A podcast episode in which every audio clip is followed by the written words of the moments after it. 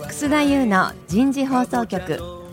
有名企業の人事にズバリ聞く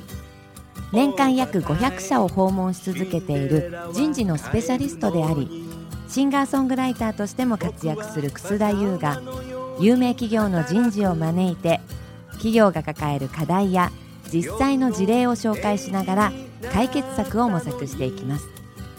この番組は日本オラクル株式会社株式会社ワークスジャパン株式会社マネジメントサービスセンター株式会社コーチ A の提供でお送りいたします管理職の僕があとはやるからはい。楠田優の人事放送局、有名企業の人事にズバリ聞く。今日は第8回目になります。えー先週に引き続き、ゲストは日産自動車の山際武史さん。よろしくお願いいたします。よろしくお願いします。続きまして、商船三井の八島光一さん。よろしくお願いいたします。よろしくお願いします。講師の北条久美子さん。よろしくお願いいたしますよ。ろしくお願いします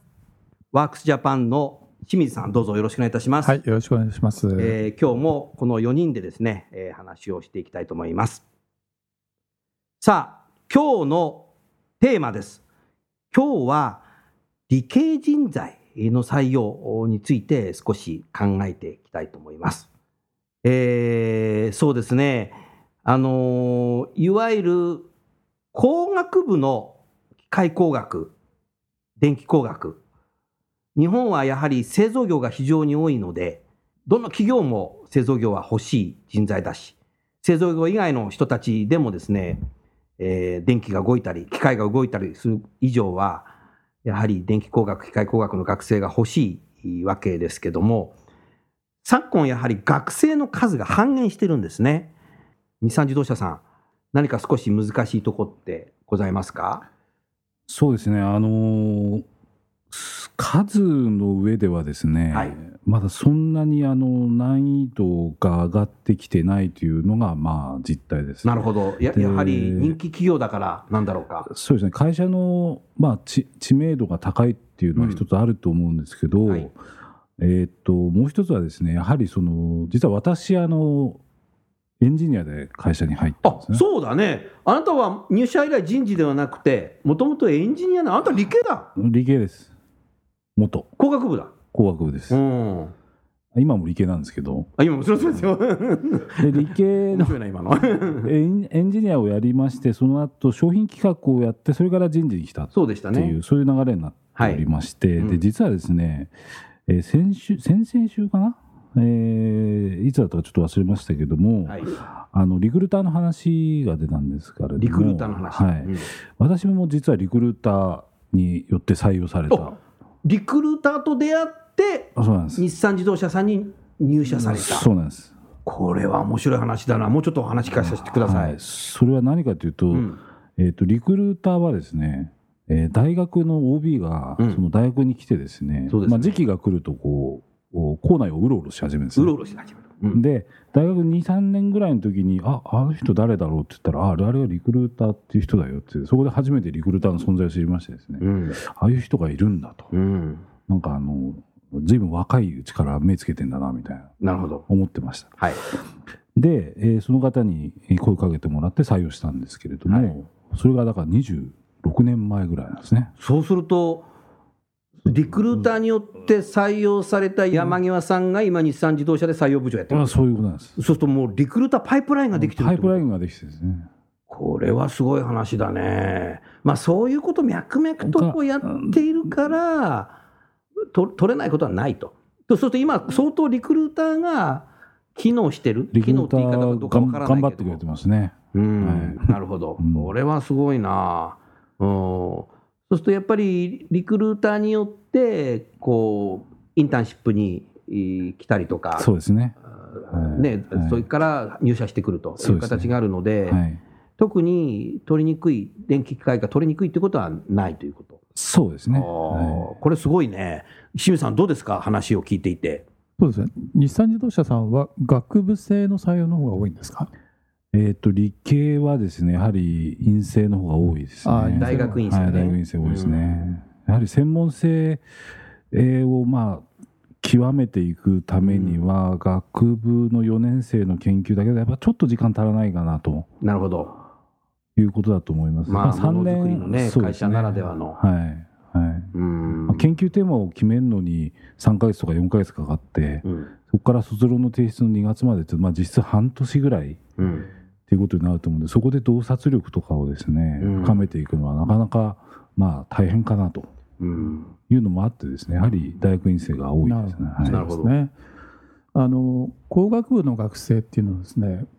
入学する絶対数は変わってないと思うんですね。なるほどた。だ志望者という点でいうと、うん他の学部、まあ、あの他の理系の学部よりもだんだん減ってきてる現状っていうのがあるんですね。うんうんまあ、ちょっとその理由っていうのがまあいろんな要素があるとは思うんですけども、はい一つはあー特に機械電気の学生さんっていうのは、はいあの高校から大学に入るときに、はい。えーその学部学科を出て具体的にどういう仕事に就くっていうですね、はい。あまりその明確なイメージがないんじゃないかっていうあこあなとが言るわほれてどる。んですよ。なるほど。でまあ、科学に行くあるいは物理に行くはいっていう方が、まあ、根っからそういうものが好きでですね、うん将来的にやっぱりその仕事をつきたいっていう方々が非常に多いといううこんとなんですが、うんどうもその機械と電気は意外とそんなことはなくってなるほど。え景気が良くなって例えば金融系の企業さんがあー理系を求めるというと、まあ、先に動くのが電気の学生だったりするっていう話をちょっと聞いたことあるんですよね。うんなるほど。この辺山際さんいかがです かそうですねあの自動車のやはり心臓部、自動車の心臓部。はい、エンジンエンジンだね、あなたのやってたことだ。はいうんそれから、まあ、最近でいくとモーターあ、モーター、そうだな。それからコネクティッドカーにまうあん代表されるよううんな新技術ですね、うんインターネット、うん。えーあとビッグデータの解析とかですねそうだね幅がですねやっぱちょっと広がってきていると、従来の自動車のはい、技術と違うね。はいうんっ。ていうのがあの最近起きてることなるほど。ですねうん。それで割と機械系は就職のイメージつきやすいですよねなるほどやっぱりまあ重工系うだとか、んうんえー総合電気だとか、うんまあいろいろあのイメージはつきやすいです、うん。うん。ですからどっちかっていうと自動車ってまあななんていうんですかねそんなダントツでもないんですよねダントツでもないんです、なるほど。はい、志望の中で。で弊社の場合理系人材もう一つ注目しているところがありまして、はいえー数学科とか数学科。物理学科とおーおか、ーおーおーえー生物系とか生物系。この辺の人材もです生ね物系、それ、んんよくわからない。具体的に言要うすと。るに貴電以外の、うんえー自然科自然科学学をだね志している方を積極的に、うん。えー採用しようとおうでこれをですねあの企画画戦略ああ、そっちにね、系に配属する。配属したら面白いんじゃないかとうん。ということをですねちょっうと始めておりましチて、ャレンジされてるんだ。はうーい、ん面白いね。ありがとうございます。八島さん、今の話を聞いてて、まあ、あの、商船三井さんは、まあ、メーカーではないので、そんなに貴電系の方というのはたくさんは採用は多分されてないんだろうけども、職種的はにい非常にこう難しい、はいいい採用のなんかあれありますか、あのまず、まあ、いわゆる理系人材、理系人材我々2、うんあの2系統がありまして、はいいえーいわゆる技術系と言われてまして、うんそれはまあサービス業ですから、我々が船を作るわけじゃなく作て、るわけ船を使うわけ使うなわんけでですすかけれどらも、ね。造船所のうん交渉の窓口にやはりなってですね、うん図面を承認したりとかあー、そういったあの役割があるんですね。うんその中で、まあ、半分は、えー船体のことについて詳しい人間、なるほどそれから半分は機械系とうんいうことで、うん大体その1名1名毎年採用するというぐらいの規模なんですね。はい。でそれ以外に我々乗組員乗組員がおりまして、乗組員は今日本人が約500人ぐらいおります。そんなにいるんだ。はい、ただし我々運航している席数がですね、うん800席から900席ぐらいございますのですごいね。実際の船の運航は外国人世界中に航の、空はい、1万人を超えるようなですね、ままあ、外国。人のクルーを使って仕事をしているとそういでうすようねな実情ですね。はい。で日本人の500人っていうのは、まあ、半分強が航海士で半分弱がですね、はい機関士と機い関士う役割になってまして、それぞれが世界中のその外国人のクルーをうんうまくマネジメンマネトジメンしトてですね船を動かすとなるほど。でそのためには最初の10年ぐらいは実際に船に乗ってってですね、はい船の勉強をしておー将来は例えば船舶を管理する会社の管理職になるとか、うん海外で例えば外国人を採用する時のね、うん仕事をするとかうんそういったような船長さんというのは、船長も同じです船長もうん最初の10年ぐらいは乗っていきますけれども、はい基本的には陸側でうん外国人の人をうまく使えるような仕組みを作ったりとか指導したりするのが日本人の船長の役割なんです。なるほどなはい、でそれそれは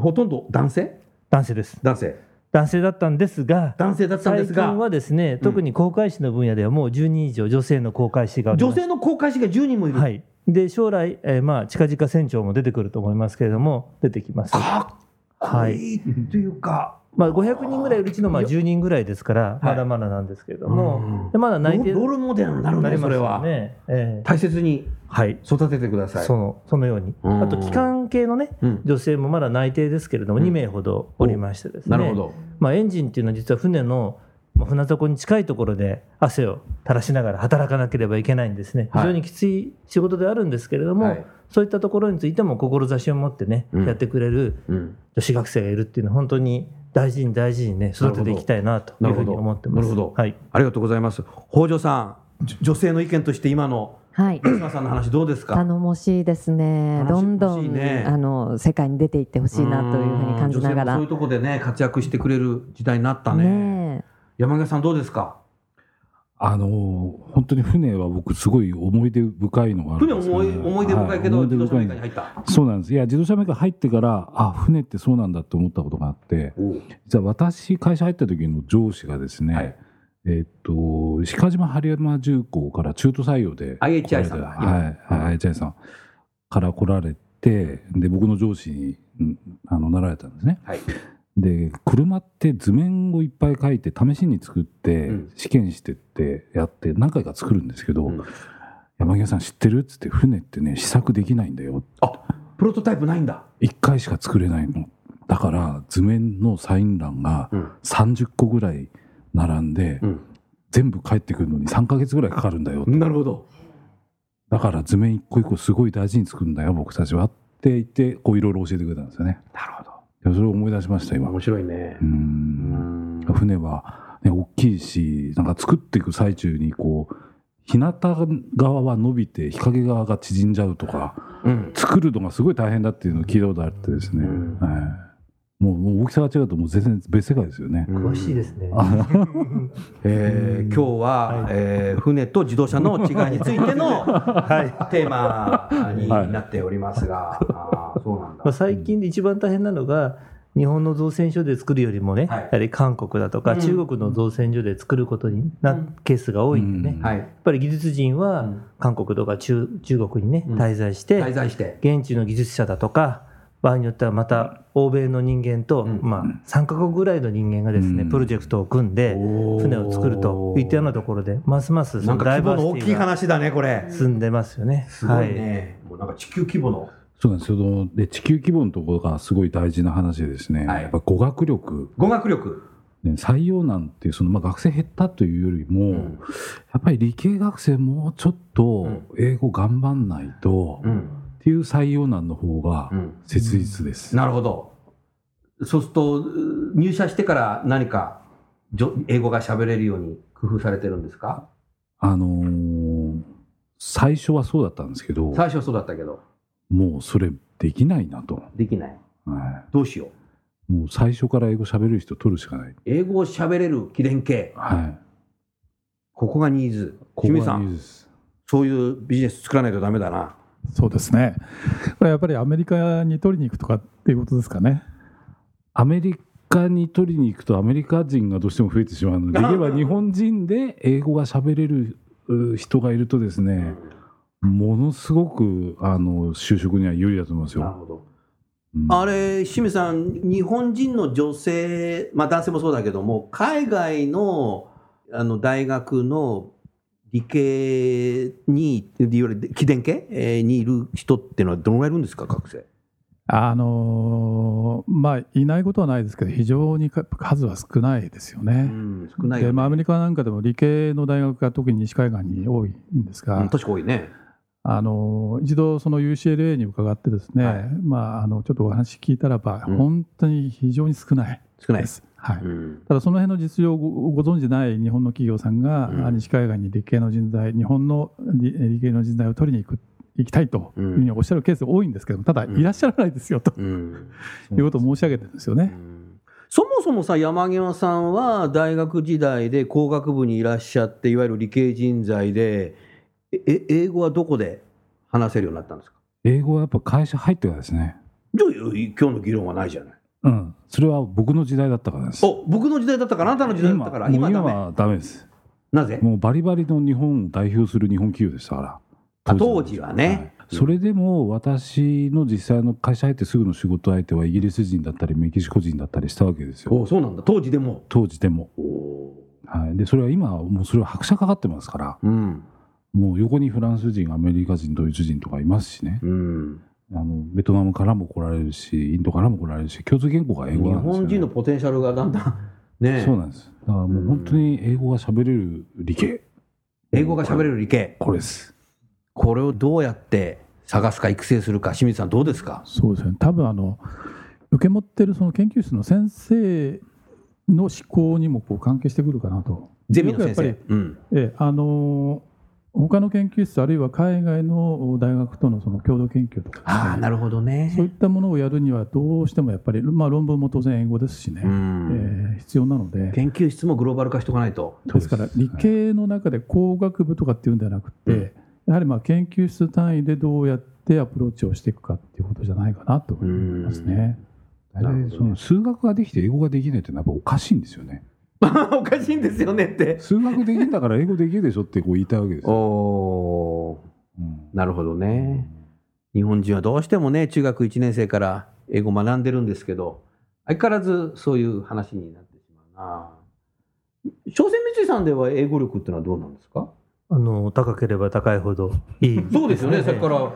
いや高い人が入ってこられるんですいやよ、ね結果として今もう多分帰国子女だとか海外での経験がある人間もう半分近いですよね。そうなんだ、まあそれ言うとまたあの語弊がありますけれども、結果的にそうなっ結てる果的にそうなってることが多いですようね。んでやっぱり今入ってくる子たちは TOEIC800 点ぐらいは普通なんというで、か800が普通、はいうん入ってくる子たちはですね、うん昔は違いますよ。昔は昔は多分400点とか500点ぐらいが普通だったものが今はだから800点ぐらいがでもこれね所詮三井さんだけじゃないと思うな普通日にはな本ってます企業からね皆さんそうだね、ええ学生そのぐらい取ってるってねうん、うん、それはちょっと分かりませんけれども、もただ我々も1年間は、うんあの全員教育してますなるほど、はいあ1年間教育して一年る間は具体的にどんな教全員育してるのあの実は以前はですねマンツーマンを1年間全員つけたんですね、マンツーマンっていうのは相手は誰、あの外国人の先生をああ本外新から入社員と外からね外から外かアウらトソーシングで週に2日間やってたんで来すてもらってはい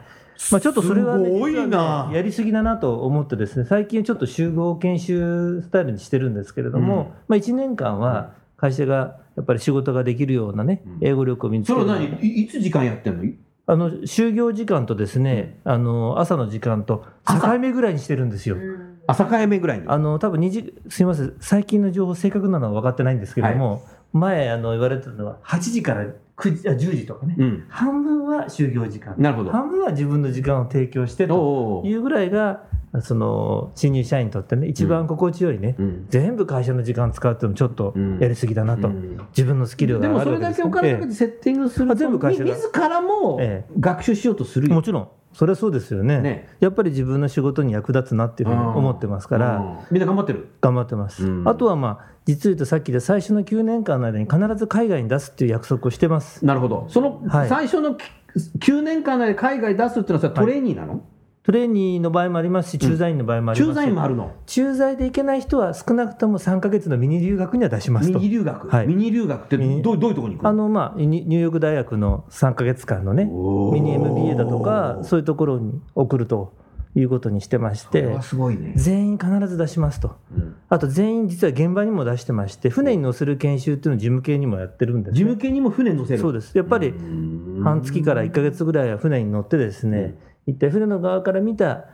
陸上側からの指示がどんなものかっていうのを体感してもらわないといけないんですね、うんやっぱり自然とこう対峙して船を動かしてるわそけなれんもで昔からそういうまあ感それはもうやってや八島さんもやってたの僕も実際に乗ったあの入社してですね4年目に船乗りましてですねおーあのアジア一周ですけれども、うん実際船船のね乗組員の人たちの苦労も知りましたし、うん実は台風にね、うんあって、うん実はコンテナ船って言って、あの、オンデッキの上にもね、はいい、っぱい箱を積んでる船に乗ってたんですけど、台風でこうしけるとですね、おーこれを支えてうるんラッシングのワイヤーが緩んじゃうんですね。なるほど。それをね、後半長と連れられて一生懸命締めに行くとかですね。おお。吉野さんし、けてる最中。その話ええは番組終わった後にすみま せんね。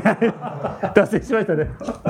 やりましょう。はい。ということで、ぜひそれは聞きたいな。うん。日産自動車さんではあのトレーニーっていうのはどんな形でされてるんですか。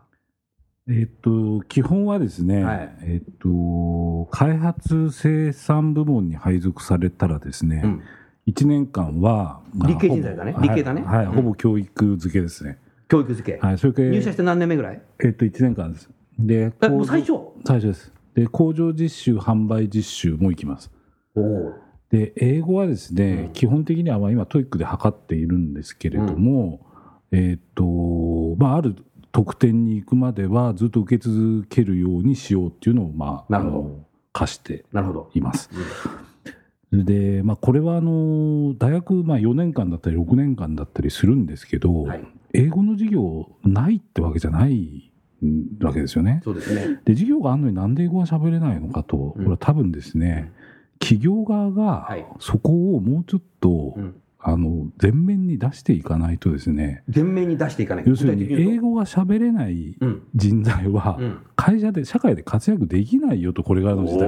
おぐらいなことを言ってやらないと、うん日本い、いつまでたっても内向きに嘆いていてもですね、何も進歩しないわけですよ。おっしゃる通りだね。なので、ん会社が取らない、だからやっぱり英語やんなきゃだめだって、うん。日本中がならないとですね、うんいつまでたっても変わんないなと、これ。この番組日本中で聞いてるからはい変わるかもしれないねこの番組によって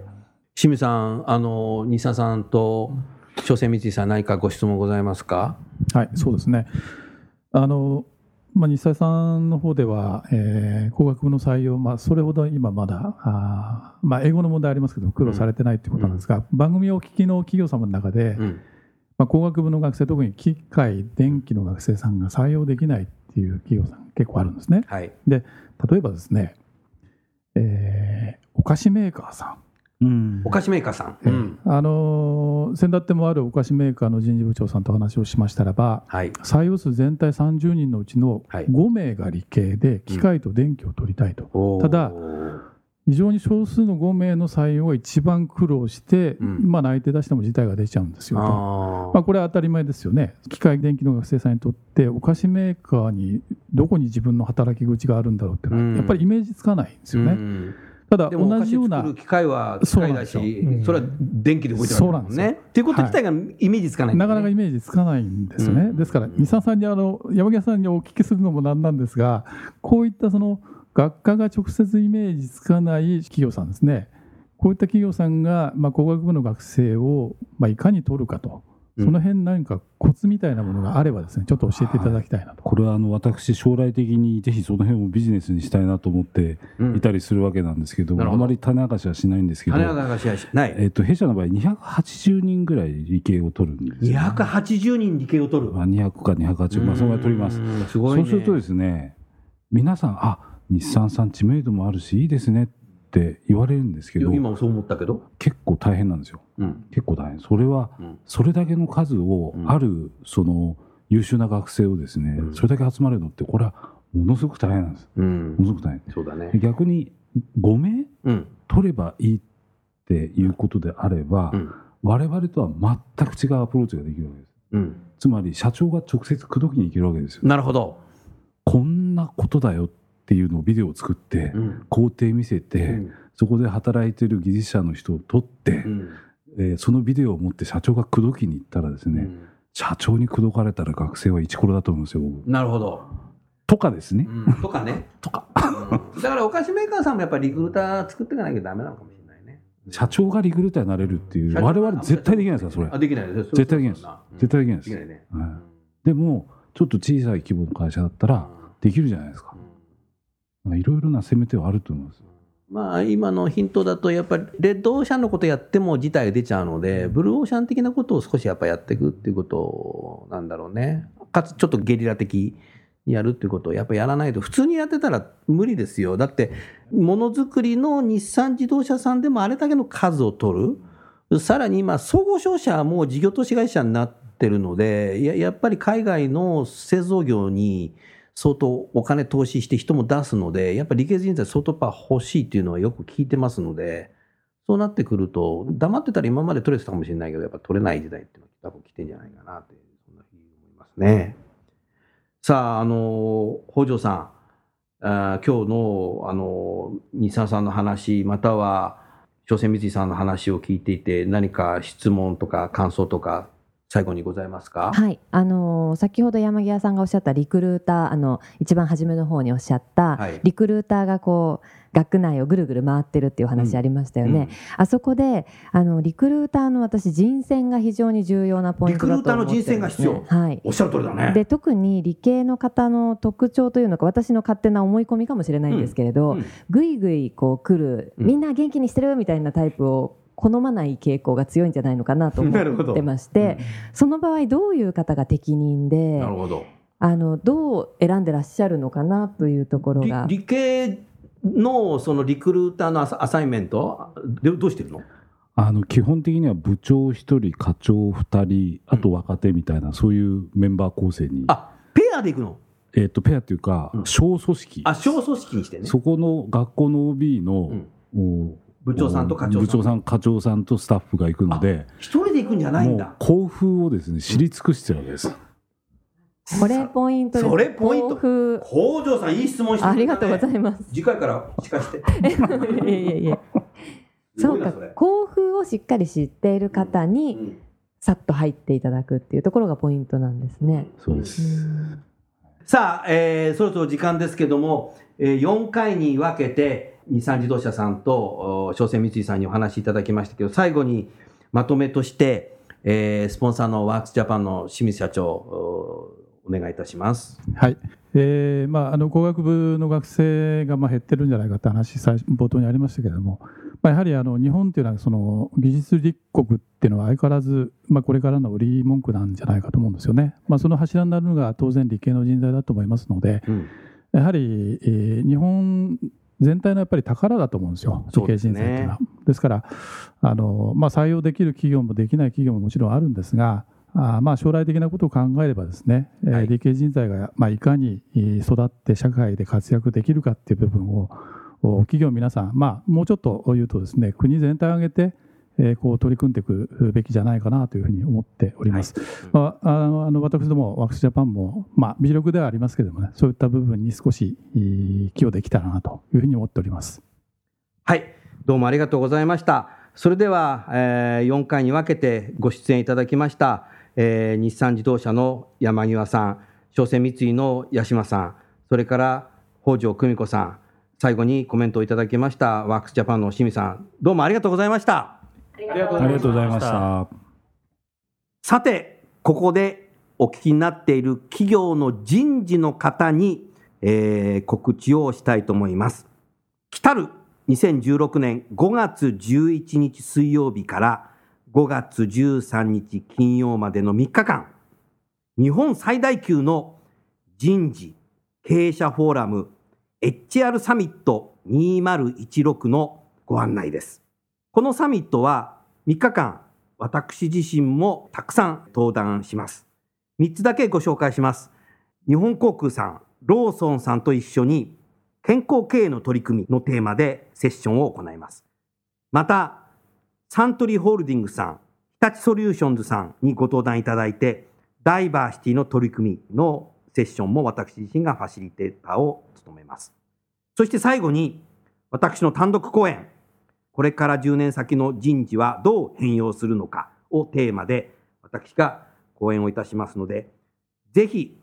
お聞きの人事の皆様、人事部全員でシェアしながら順番にご来場いただければと思います。詳しくは HR サミット2016でインターネットで検索していただきますと、もうすでにサイトが公開されていますので、そちらをご覧になって参加申し込みしていただければ幸いです。なお、事前予約をすれば無料で受講できるというセッションでございますので、申し込んだと同時にご自分のスケジュール表に書いていただいて、当日皆さんと会場でお会いしたいと思います。どうぞよろしくお願いいたします。夢夜も更けてきた今回のお話はいかがでしたか終えて楠田優の残業イルミネーションとともにエンディングといたしますこの番組は日本最大級の人事ポータルサイト HR プロのウェブサイトからもお聞きいただくことができます HR プロでは人事領域に役立つ様々な情報を提供していますご興味がある方はウェブサイトをご覧くださいこの番組は先進テクノロジーで企業の人事業務を革新する日本オラクル株式会社企業の人材採用支援キャリア支援を通じて人と企業の持続的な成長と価値創造に貢献する株式会社ワークスジャパン企業の人材戦略人材育成のプロフェッショナルカンパニー株式会社マネージメントサービスセンターエグゼクティブ向けのコーチングを提供する株式会社コーチ A の提供でお送りいたしましたそれでは来週もお楽しみに残業してる